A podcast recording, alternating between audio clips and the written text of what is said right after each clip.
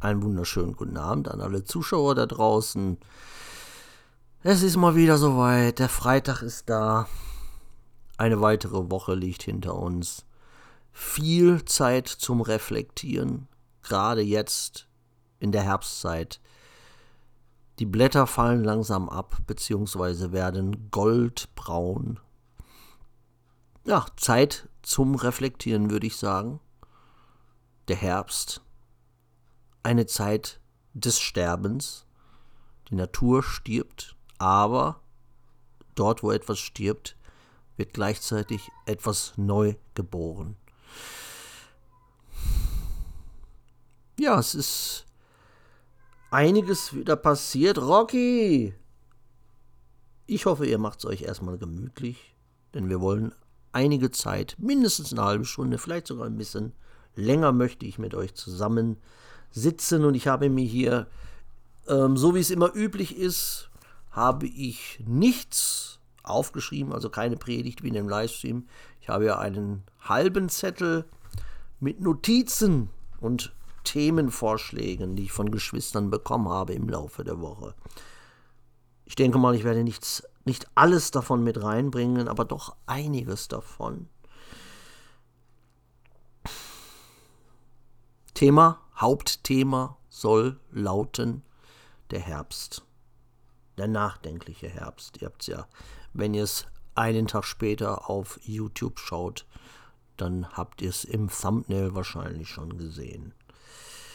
Emotionen. Ich möchte auch über Emotionen reden, weil gerade jetzt im Herbst, im Winter, werden viele Menschen sind wieder einsam, insbesondere die Menschen, die ohne Partner leben oder die einen Partner verloren haben, traurigerweise. Menschen, die Familienmitglieder verloren haben, Menschen, die Freunde verloren haben. Ich kann da das eine oder andere oder auch tausend Lieder von singen, wo wir dann dabei sind, auch eine, wie gesagt, melancholische Zeit, der Herbst. Wenn wir an Melancholie denken, an Traurigkeit, dann denken wir auch gleichzeitig an Emotionen. Wie ist es mit Emotionen? Emotionen in wichtigen Momenten? Wie ist es herauszufiltern? Gerade als Frau steht die Frage im Raum. War ganz witzig. Diejenige, die diese Frage stellte, auch wenn du als Mann bist, ja, ich kann auch, wenn ich Mann bin, kann ich dennoch ein bisschen über die Emotionen auch der Frau sprechen, weil ich ganz ohne Stolz behaupten kann, dass ich doch ein bisschen Lebenserfahrung schon auf dem Buckel habe. Und ihr wisst ja, ich bin mit fünf Schwestern aufgewachsen. Ähm, und würde mal so ganz dreist behaupten, dass ich auch ein sehr empathischer Mensch bin. Kann mich natürlich auch in andere Menschen hineinversetzen, auch in Frauen. Eine Frau per se sollte natürlich Emotionen haben, die immer, Emotionen sollten aber nicht überschwappen, wie es leider bei vielen Frauen nun mal so ist. Auch bei vielen christlichen Frauen, das habe ich in den acht Jahren als Christ festgestellt, sobald man sie zurechtweist, werden sie überemotional.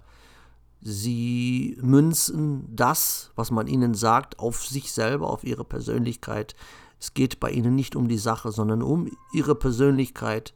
Sie fühlen sich dann in ihren Emotionen verletzt, gehen dann meist zum Gegenangriff über, was völlig falsch ist. Damit haben sie bereits die Ordnung Gottes verlassen. Ich habe es erst letzte Woche habe ich es erlebt, wo ich eine Frau zurechtgewiesen habe, die mich dann eine ganze, eine wirklich eine ganze Stunde bombardiert hat auf Telegram mit Nachrichten, ja, da habe ich dann einfach auf stumm geschaltet, weil ich natürlich auf sowas nicht eingehe. Aber das ist nicht die Frage. Die Frage ist jetzt, wie kann man auch als Frau herausfiltern, wann die Emotionen richtig sind, also die Emotionen, die ja von Gott der Frau gegeben wurden, und wann sind es Emotionen, die eher schaden. Rocky, jetzt ist gut der eigenen Persönlichkeit schaden, beziehungsweise dem eigenen Weg mit Jesus Christus eher schädlich sind. Also Emotionen sind immer dann schädlich für eine Frau, wenn sie blind machen. Das heißt, bleiben wir beim Zurechtweisen, wenn ein Mann zurechtweist, nicht sofort zum Gegenangriff übergehen, sondern erstmal hören, wie es die Bibel so schön sagt, schnell dabei sein beim Hören und langsam sein beim selber reden. Was, ich muss es leider sagen, auch wenn ich hier wieder als Macho oder als, als Sexist bezeichnet werde, das ist egal, was leider bei vielen Frauen der Fall ist, die ganz schnell reden wollen, aber nicht zuhören wollen. Und wenn man natürlich nicht wirklich zuhört, dann hört man Dinge oder interpretiert Dinge hinein, die nie gesagt worden sind oder nicht so gesagt worden sind, wie es man dann im Emotionsrausch versteht. Da wird dann alles völlig falsch verstanden. Da werden dann so teilweise sogar Sachen falsch verstanden, die man geschrieben hat. Die werden völlig falsch interpretiert. Und dann geht es direkt zum Gegenangriff. Ich kenn's. Und dann kommen diese Begriffe wie du hast keine Liebe, du bist nicht wie Jesus. All sowas. Deswegen als Tipp für jede junge Christin immer erst die Ruhe behalten, selbst wenn das Gegen oder der Gegenüber oder wenn es auch kann, es kann auch eine, sich um eine Frau handeln, die zum Beispiel mit einem, sagen wir mal, jemand den Kopf gerade rücken will, selbst wenn der, die Gesprächs, der Gesprächspartner falsch liegt mit den Aussagen, dennoch nicht zum Gegenangriff übergehen, sondern in der Ruhe bleiben, innerlich schauen, wie im stillen Gebet, die Worte langsam wie an so einem Laufband vorbeiziehen lassen und gucken, ist da was dran, was dieser Mensch jetzt gerade über mich gesagt hat? Ist da irgendwas dran? Und wenn was dran ist, ja, diesbezüglich gebe ich dir recht. Aber hier und dort gehe ich nicht mit dir konform. Das heißt aber nicht, dass wir jetzt hier uns gegenseitig mit einem Baseballschläger um die Ohren hauen müssen, sondern das kann man ganz normal, man kann ganz normal auseinandergehen, ohne dass irgendjemand anfängt zu schreien oder den anderen beleidigt oder den anderen klein macht oder klein redet. Das ist wichtig, das ist wichtig. Oder was ich auch jeder Frau empfehlen kann, also das heißt nicht nur jeder Frau, ich mache es auch manchmal so. Wenn ich merke, jemand ist auf Streit gebürstet einfach, weil er zum Beispiel einen schlechten Tag hatte und es geht gar nicht um ein Thema oder es geht auch in dem Moment nicht um meine Person oder um diese Person, sondern da will jemand einfach auf den Putz hauen. Er ist auf Streit gebürstet, sucht Streit und guckt, wo er anhebeln oder ansetzen kann. Und wenn ich das merke, spirituell, Gott zeigt es mir meistens sofort, dann einfach gar nicht mal antworten, obwohl das auch falsch sein kann, weil das dann auch als Provokation von vielen angesehen wird. Aber einfach mal oder das Gespräch in eine andere Richtung lenken, wo es angebracht ist, wo eine Frau Emotionen zeigen kann, ist natürlich beim Aufziehen der Kinder, auch in der Liebe ist es nicht falsch, Emotionen zu zeigen, aber gefährlich ist es immer, wenn die Frau ihre Emotionen auf den Mann projiziert. Wenn es dann zum Beispiel, ja, du hättest so sein müssen, und warum warst du nicht beim Fußballspiel des Sohnes, du bist kein guter Vater, du bist nie für uns da niemals den Mann deine Emotionen aufzwingen, sondern ein Mann denkt zum Teil, auch wenn es die meisten nicht hören wollen, denkt anders, er denkt praktisch, er denkt meistens nicht emotional, es, sei denn, es sind Ahab-Männer oder spirituell kastrierte Männer. Die Aufgaben des Mannes sind nicht Teil der Frau, sie zu verurteilen oder zu beurteilen, sondern sie sollte ihren Job tun, nämlich dem Mann eine Hilfe sein, nicht sein letzter Sargnagel, nicht eine Eisenkugel mit Kette an seinem Bein. Es ist schwierig, da immer den, den genauen, die genaue Einstellung zu finden. Wichtig ist einfach nur, nicht von den Emotionen in einem Gespräch verleiten lassen, sich hochpushen, so dass die Wut so groß wird, dass man gar nicht mehr in der Lage ist, dem Gegenüber zuzuhören. Dann lieber kurz zurückgehen oder auch mal das Gespräch einfach beenden und sagen, ja, wir sprechen an einem anderen Tag darüber, wenn es sich ein bisschen abgekühlt hat. Aber an sich sind Emotionen für eine Frau nicht schlecht, sie sind nicht per se schlecht, aber sie sind dort einzusetzen, wo sie angebracht sind. Zum Beispiel auch nicht im Glauben. Im Glauben, deswegen sind, gibt es ganz viele Frauen, die Zeugnisse abgeben, die dann auch ins Predigen verfallen, die einen Emotionsrausch mit dem Heiligen Geist verwechseln, die auch oft sich Christen anschauen auf YouTube und diese männlichen Christen dann nicht aufgrund von Erkenntnis beurteilen, sondern aus reinen emotionalen äh, Rausch quasi. Emotionen können wie eine Droge wirken und sie können auch genauso wie eine Droge die, Person zerstören, wenn die Emotionen falsch eingesetzt sind oder wenn die Emotionen überhand nehmen. Durch Emotionen und Stolz und Ego hat Satan Eva verführt. Und den Rest kennen wir, da will ich nicht wieder, will ich nicht wieder drauf eingehen.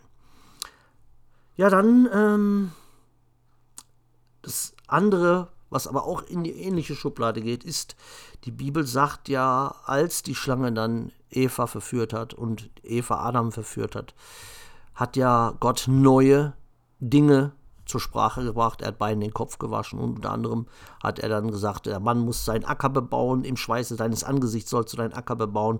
Der Acker soll dir nichts geben, das ist deine Strafe. Und die Strafe von Eva war unter anderem, dein Verlangen soll nach dem Manne sein. Er aber soll über dich herrschen, auch wenn ganz, ganz viele Frauen das jetzt nicht hören wollen. Er aber wird über dich herrschen. So ist es, das ist die Ordnung Gottes. Und das Verlangen der Frau sei nach dem Manne. Ja, es ist in Klammern nicht nur sexuell. Oder die, beziehungsweise die offizielle Frage lautet, ist Verlangen nach dem Manne geistlich oder fleischlich? Beides. Also das Verlangen der Frau nach dem Manne ist sowohl fleischlich als auch geistlich. Weil, ich kann es super erklären, erstmal fleischlich, weil natürlich die Frau die Rippe des Mannes ist. Sie ist komplett unvollständig. Das gilt jetzt auch nochmal für diese ganzen oh, Emanzipation und alleinerziehende Mutter, Powerfrau, die alleinstehend durch die Welt geht und alles alleine schafft, das ist eine Illusion, das geht gar nicht. Irgendwann, solche Frauen implodieren irgendwann oder diese Fassade des, der Powerfrau, die bröckelt irgendwann und im wirklichen Leben sitzen sie dann beim Therapeuten und heulen sich aus. Wie ich einmal in einem Podcast gesagt habe, denn die Frau ohne die Leitung des Mannes, ohne die echte Ordnung Gottes, ist unvollständig. Ihr fehlt etwas. Deswegen braucht ein, eine junge Frau den Vater, weil der Vater ist quasi die Verbindung zu Gott, habe ich ja des Öfteren gesagt. Und eine Frau oder auch ein Mann, der ohne Vater aufwächst, dem fehlt was. Bei der Frau ist es nochmal schlimmer, weil der Vater quasi, bis der Ehemann kommt, diese fehlende Kluft füllt der Vater er macht sie quasi vollständig und dann später halt der Ehemann, wenn es der Ehemann ist, der von Gott so bestimmt wurde. Wenn natürlich eine Frau auf eigene Faust loszieht und von ihren Emotionen entscheidet oder per Augen, oh, der war so hübsch, der sah so süß aus, seine Augen haben mich verzaubert. Ja, und dann ist gehe wurde geheiratet und direkt, ich kenne solche Geschichten, direkt in der Hochzeitsnacht Nacht ging es patsch, patsch, patsch. Und dann waren die schönen Augen nicht mehr so wichtig. Das ist, wenn die Frau entscheidet.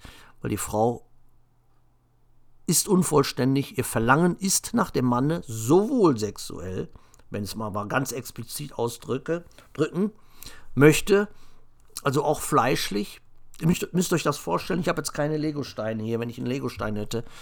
Es muss zusammengefügt werden, was auseinandergerissen wurde. Weil es gab, zuerst gab es den Mann. Und der Mann an sich, wenn man jetzt so, so sehen würde, er war vollständig, aber ihm fehlte die Gemeinschaft eines Partners, würde man sagen. Jesse Lee Peterson würde jetzt sagen, was für ein Partner. Also dann sagte Gott, der Mensch ist nicht zum Alleinsein gemacht. Also er brauchte jemand an seiner Seite.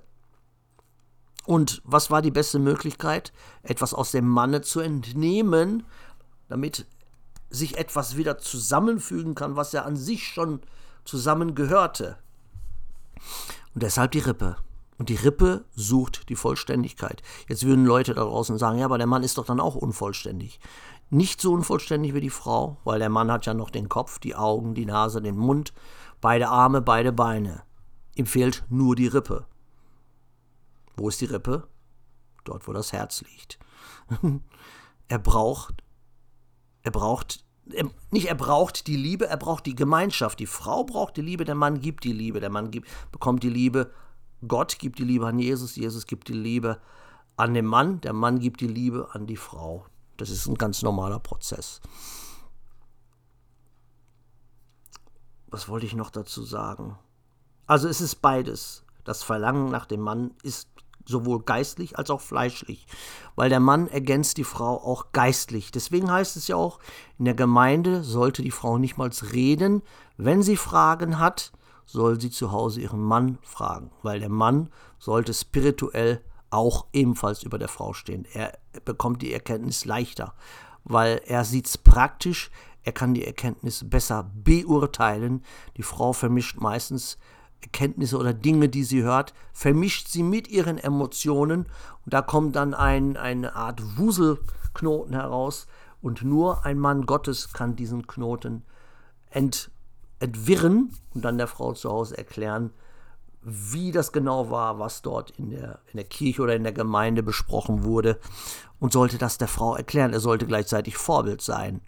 Das ist äh, also nicht dieses Machismo oder hier ähm, Sexismus, sondern der Mann sollte natürlich auch Vorbild sein. Wenn der Mann ein Säufer ist oder ein Drogenjunkie oder ein kastrierter Ahab, ist auch die Ordnung unterbrochen, weil er ist in dem Moment selber emotional, er ist selber ein Wrack, er ist spirituell selber eine Frau. Dann kann er der Frau nichts geben, was ihr fehlt, weil er selber komplett aus der Ordnung ist. Dann wird, sind es wie zwei Magnete, sind es wie zwei Minuspole, die sich ab, abstoßen. Das haben wir jetzt in der Welt. Da haben wir eine Frau und wir haben einen Ab, der ebenfalls eine Frau ist und die sich nur streiten ums Geld.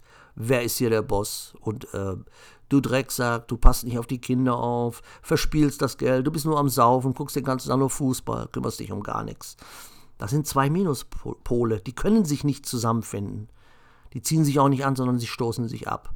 Die Frau hasste ihren Ehemann, der Ehemann hasst seine Frau. Die Frau hasst den Ehemann, weil sie in ihm nicht das findet, was sie eigentlich sucht. Die Frau ist auf der Suche, eine echte Frau ist auf der Suche nach diesem Komplettwerden dieses Zusammenfügen. Sie wurden eins, heißt es in der Bibel. Aber das, sie können nur eins werden, wenn zwei Dinge sich finden, die zusammengehören. Und das kann nur Gott zusammenfügen. Deswegen heißt es ja in der Bibel, was Gott zusammengefügt hat, soll der Mensch nicht trennen. Und ganz viele Christen suchen sich einen Partner auch wieder nach Emotionen oder nach dem Fleisch. Man darf aber nicht nur nach dem Fleisch, also Auge, oh, der sieht süß aus, oder der Mann, oh, ja, der hat eine sexy Figur, die nehme ich mir, sondern es muss auch spirituell passen. Es muss eine spirituelle Verbindung sein. Man muss zusammensitzen und im Gespräch merken, das ist, das ist so, als hätte ich diesen Menschen seit 100 Jahren gekannt. Dann passt es. Und nicht einfach nur, oh, die sieht sexy aus, schnell ins Bett. Das ist, rein, das ist rein fleischlich entschieden. Also es muss sowohl vom Fleisch passen als auch vom Geist. Aber das Geistliche ist wichtiger, weil es kann natürlich sein, dass Gott euch eine Frau gibt, die im Rollstuhl sitzt. Dann kann es sein, es, es hat nichts mit dem Fleisch zu tun. Es ist aber trotzdem euer Fleisch, auch wenn es ein verletztes, also durch einen Unfall verletztes Fleisch, ist es trotzdem Teil von euch. Und es kann trotzdem zusammengefügt werden. Ja, dann auch eine weitere wichtige Frage, haben wir noch Zeit? Ja, das können wir auch noch mit unterbringen. Und zwar, wie merkt man, dass man zu den Verschnittenen gehört?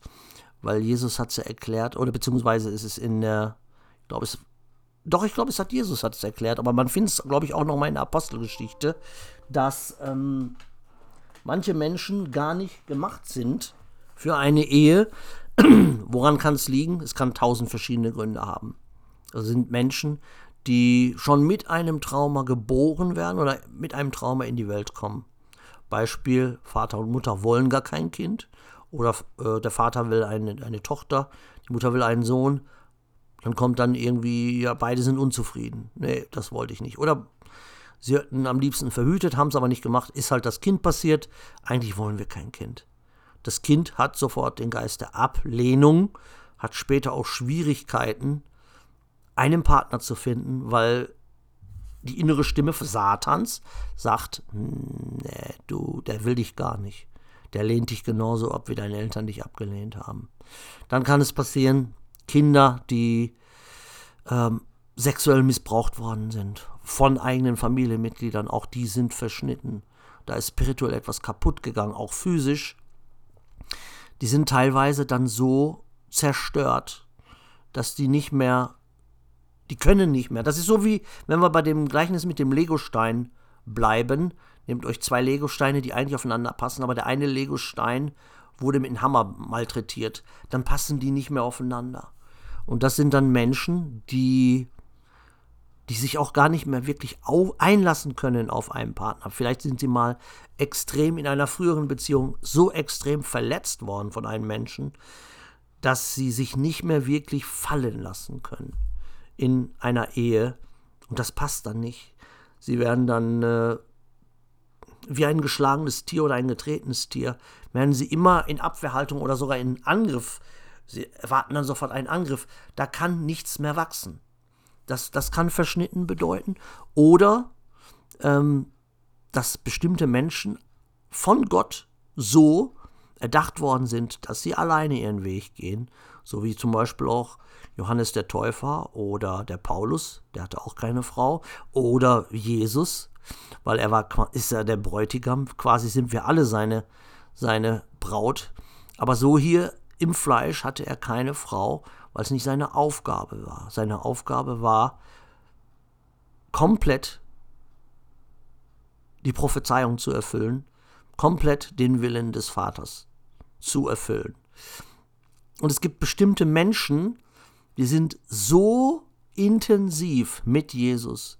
Die, die sehen diese Ehe, die, sehen, die sind jetzt schon quasi, jetzt in der Welt sind die schon so intensiv mit Jesus vermählt, dass eine, ein Partner oder eine Partnerin, je nachdem, ob es jetzt ein Mann oder eine Frau ist, würde diese Ehe mit Jesus nur schädigen. Und deshalb gibt es wirklich einige Leute, die sagen, nein, ich brauche keinen Mann oder nein, ich brauche keine Frau, weil ich die Liebe zu Jesus ist so groß in mir, dass ich das gar nicht will. Das, dies erfüllt mich. Ich brauche dieses Sexuelle auch gar nicht, sondern ich habe diese Erfüllung mit Jesus und ich werde warten, bis ich komplett bei Jesus bin, wenn dieser Körper hier stirbt oder wenn Jesus wiederkommt. Ein Partner oder eine Partnerin würde mich da nur stören. Das gibt es. Dann ähm, was könnte man noch unter dem Begriff verschnitten verstehen? Ja, ich denke mal, das ist es wirklich. Das sind diese Sachen, dieses Verschnittensein. ja. Doch, so sehe ich's. Ja, also mir fällt momentan jetzt keine andere Variante ein. Wenn mir eine weitere Variante einfällt, werde ich das nochmal in einem nächsten Video mit reinbringen oder unterbringen. Dann hat der liebe Bruder Fabian auch noch eine Frage gehabt, und zwar, was ist richtige Buße? Ist auch eine interessante Frage. Richtige Buße ist dann vorhanden, wenn die Sünde nicht mehr begangen wird. Das heißt, Nehmen wir wieder das übliche Beispiel, die Pornosucht und Masturbationssucht. Nehmen wir einen jungen Mann, der immer wieder, der ist jetzt neu bei Jesus und ist auch alles schön und gut, aber immer und immer wieder wird er von seinem Fleisch übermannt und schaut dann plötzlich Pornos, masturbiert dabei und dann kommt das schlechte Gewissen. Die Lust flaut ab und dann kommt das schlechte Gewissen. Ganz klar.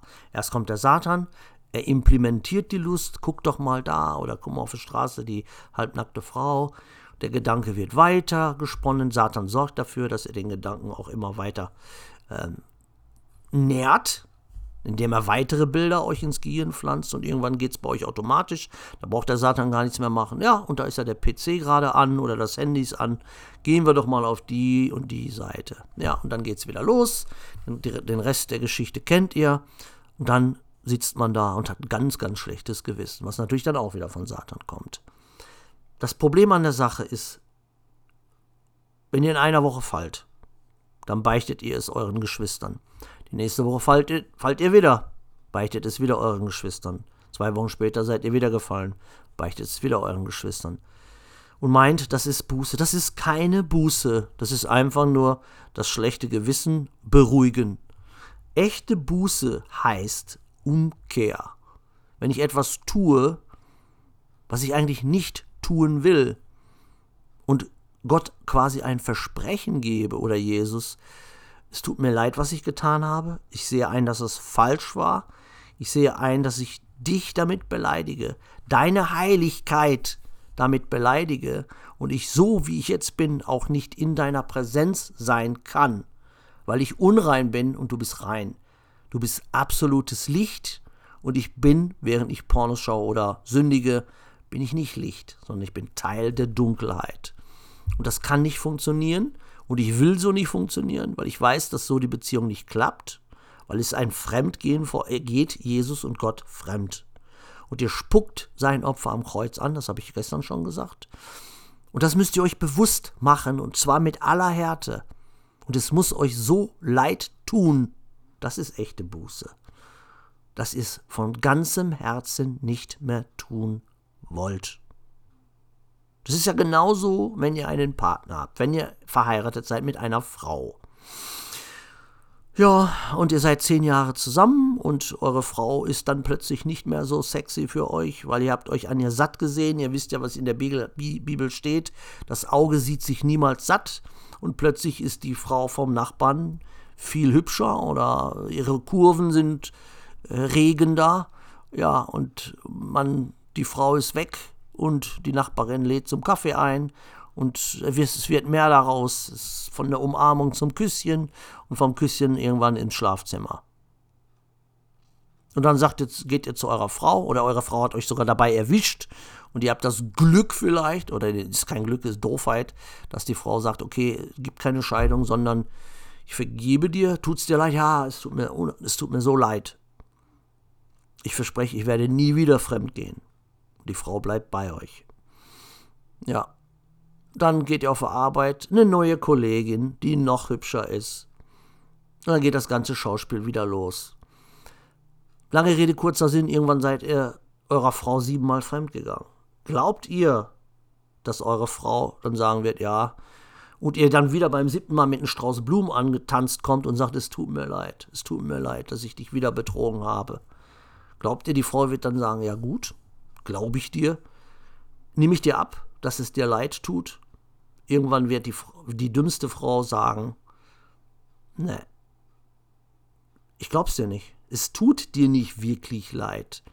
Und jetzt übertragen wir das mal auf Jesus oder auf Gott. Irgendwann wird Gott sagen, es, deine Buße ist nicht echt. Du hast mir heute versprochen, du wirst nie wieder Pornos schauen. Und eine Woche später hast du schon wieder Pornos geschaut. Wo, wo war da deine Buße? Wo ist da deine Umkehr? Es ist keine Umkehr. Es ist eine Lüge. Und ich sag's nochmal, ich weiß nicht, wie ich es den Leuten ein. Ich würde es den Leuten am liebsten mit einem Baseballschläger einprügeln. Hört einfach auf damit. Ihr tut nicht nur euch weh, ihr tut Jesus weh, ihr tut Gott weh. Und ihr, ihr spuckt ihn ins Gesicht mit dem, was ihr tut. Wenn ihr nicht aufhört zu sündigen, spuckt ihr ihm ins Gesicht.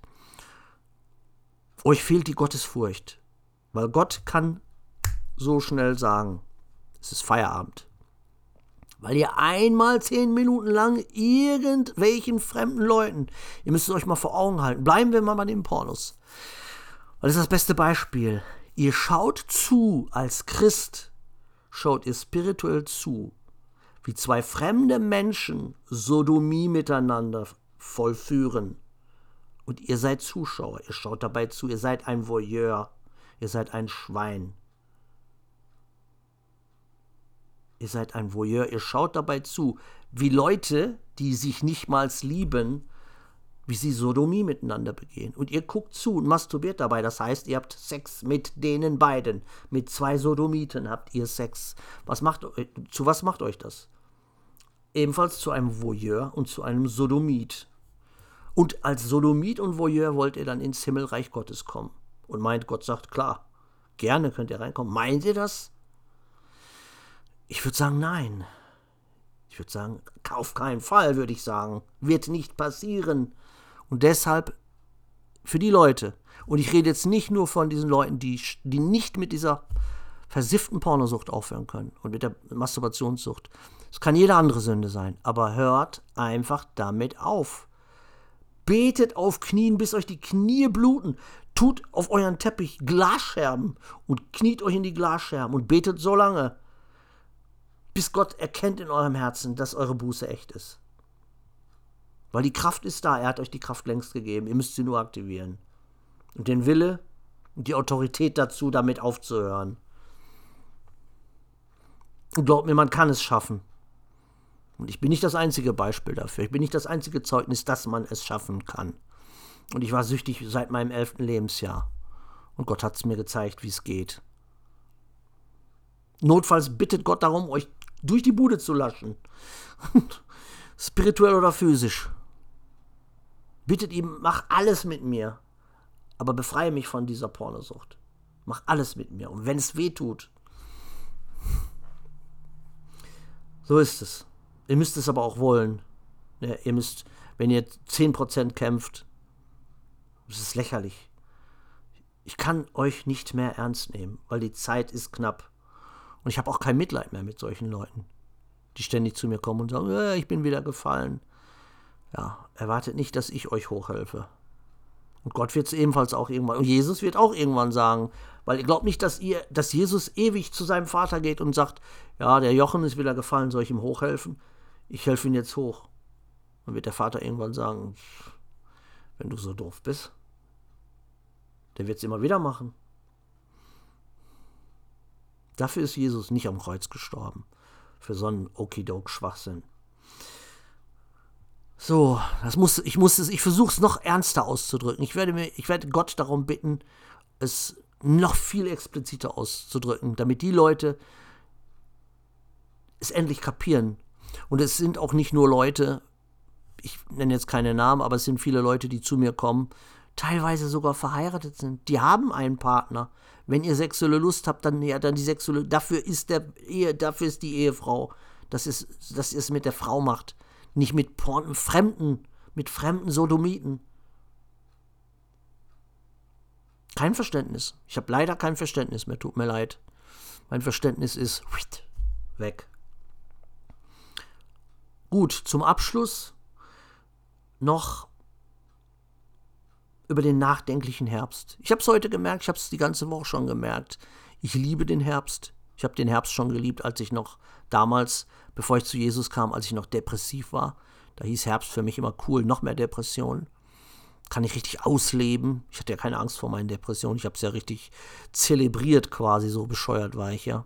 Durch Satan natürlich. Ich wusste damals nicht, dass es von Satan so äh, geleitet war, weil er liebte es, mir die Energie auszusaugen. Er lebte von meiner Traurigkeit. Ähm, aber heute ist es anders. Als Christ sehe ich den Herbst ganz anders aus einer anderen Perspektive. Erstmal sehe ich die Natur, wie Gott alle vier Jahreszeiten wunderschön gemacht hat. Ich war heute joggen, habe schon mit einer Schwester heute drüber gesprochen, wie schön das ist, einfach mal innezuhalten und zu sehen, wie die Blätter fallen, wie die Vögel zwitschern, wie sich die, die Farben verändern und die Luft ist ganz anders. Es liegt etwas ganz anderes in der Luft. Man kann es schmecken, wenn man natürlich die Sinne dafür hat. Wenn man in Jesus ist, sowieso. Jede Jahreszeit hat sein Flair, hat seine Nuancen, hat seine Schönheiten oder seine negativen Seiten. Aber ich liebe den Herbst. Aber der Herbst ist auch gleichzeitig eine Zeit, wo es früher dunkel wird, wo es auch vielleicht in uns allen ein bisschen dunkler wird. Aber das muss nichts Negatives sein. Wir finden die Zeit zum Reflektieren. Gesegnet ist der, der, ein, der so reich ist, dass er einen Kamin zu Hause hat. Wenn ihr dazu gehört, setzt euch mal einfach vor eurem Kamin, nur mit eurer Bibel und lauscht dem Knistern des Feuers. Handy aus, Fernsehen aus, Internet aus, WLAN aus, Nachbarn aus. Lest in eurer Bibel und lauscht dabei dem Knistern des Feuers. Draußen rauscht der Wind, die Blätter fallen vom Baum. Und genießt diese Zeit und seid Gott dankbar, dass dieses ständige Ein- und Ausatmen, was wir für selbstverständlich halten, von Gott so eingerichtet wurde. Gott bestimmt über Milliarden von Menschen jede Sekunde, dass sie ein- und ausatmen, dass das Herz regelmäßig schlägt. Seid dafür dankbar. Seid dafür dankbar, dass ihr Augen habt und in einer Bibel lesen könnt. könnt. Seid dafür dankbar, dass ihr in einer Zeit lebt, wo ihr da sitzen könnt und in der Heiligen Schrift lesen könnt. Seid dankbar, dass ihr ein Dach über dem Kopf habt.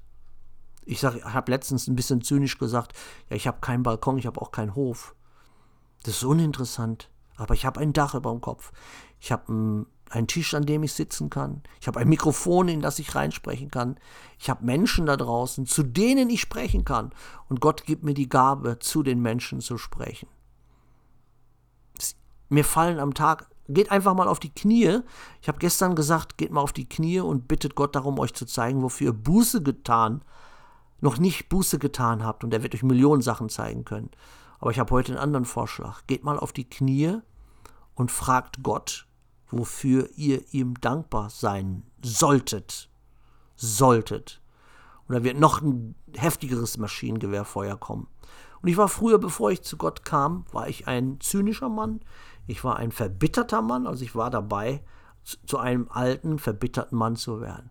Und Jesus hat das alles geändert. Ich bin heute ein dankbarer Mann. Jung geblieben im Herzen, physisch, I don't know.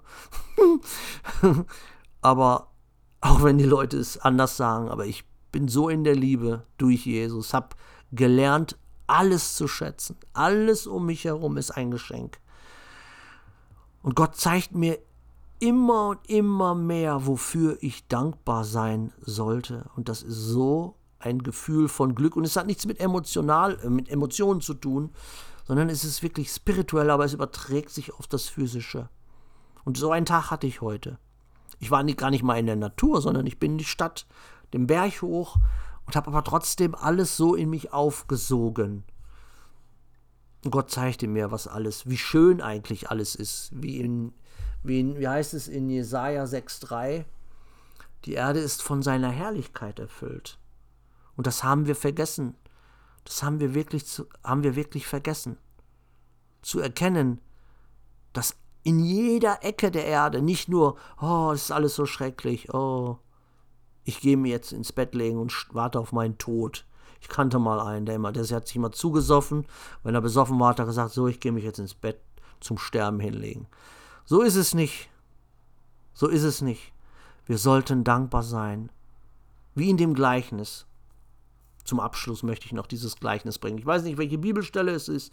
Ich weiß aber, dass es in den Evangelien war. Jesus hatte zehn Männer geheilt. Und einer von den Männern kam zurück und sagte, danke Herr, danke Herr, dass du mich geheilt hast. Und Jesus hielt inne und sagte, waren da nicht zehn, die ich geheilt habe? Wo sind die anderen zehn? Du bist der Einzige, der sich bedankt. Und genauso ist es bei den Christen oder bei den Menschen. Wir sind jetzt in einer Zeit und alle sind nur am Jammern, wie schlecht alles ist. Aber ich kenne kaum Christen, die sagen, boah, ich bin dankbar. Hallo Konrad, Voicemail auf Telegram. Ich bin so dankbar für alles, was Gott mir gegeben hat. Ich höre immer nur Leute, die sich beschweren, wie schlecht alles ist und wie elend sie alle drauf sind. Dass keiner, sie wie von den zehn Geheilten, allenfalls einer, der mal kommt und sagt, ich bin so dankbar, alles ist so schön. Okay, die Leute werden jetzt sagen, ist er wahnsinnig geworden. Es ist nicht schön, doch. Es ist alles so schön. Denn er, er ist der Sieger und wir sind auf der Seite des Siegers. Und das sollten wir uns mal aufs Butterbrot schmieren. Und gerade jetzt in dieser Zeit, in diesem Herbst, sollten wir diese schöne Zeit nehmen wo der Duft des Sterbens in der Luft liegt, aber da, wo gestorben wird, wird auch neu geboren. Und wir sollten Neugeborene sein. Und wir sollten Beispiel sein und wir sollten Licht sein. Und wir sollten dankbar sein für das, was wir haben. Nicht verbittert über das, was wir nicht haben. Wo immer ihr seid, was immer ihr tut. Ich wünsche euch ganz, ganz, ganz, ganz viel reichlichen Segen dass der liebe Gottes euch zeigt, wie schön alles ist. Und es gibt viel Schönheit da draußen. Denn alles, was er macht, ist schön.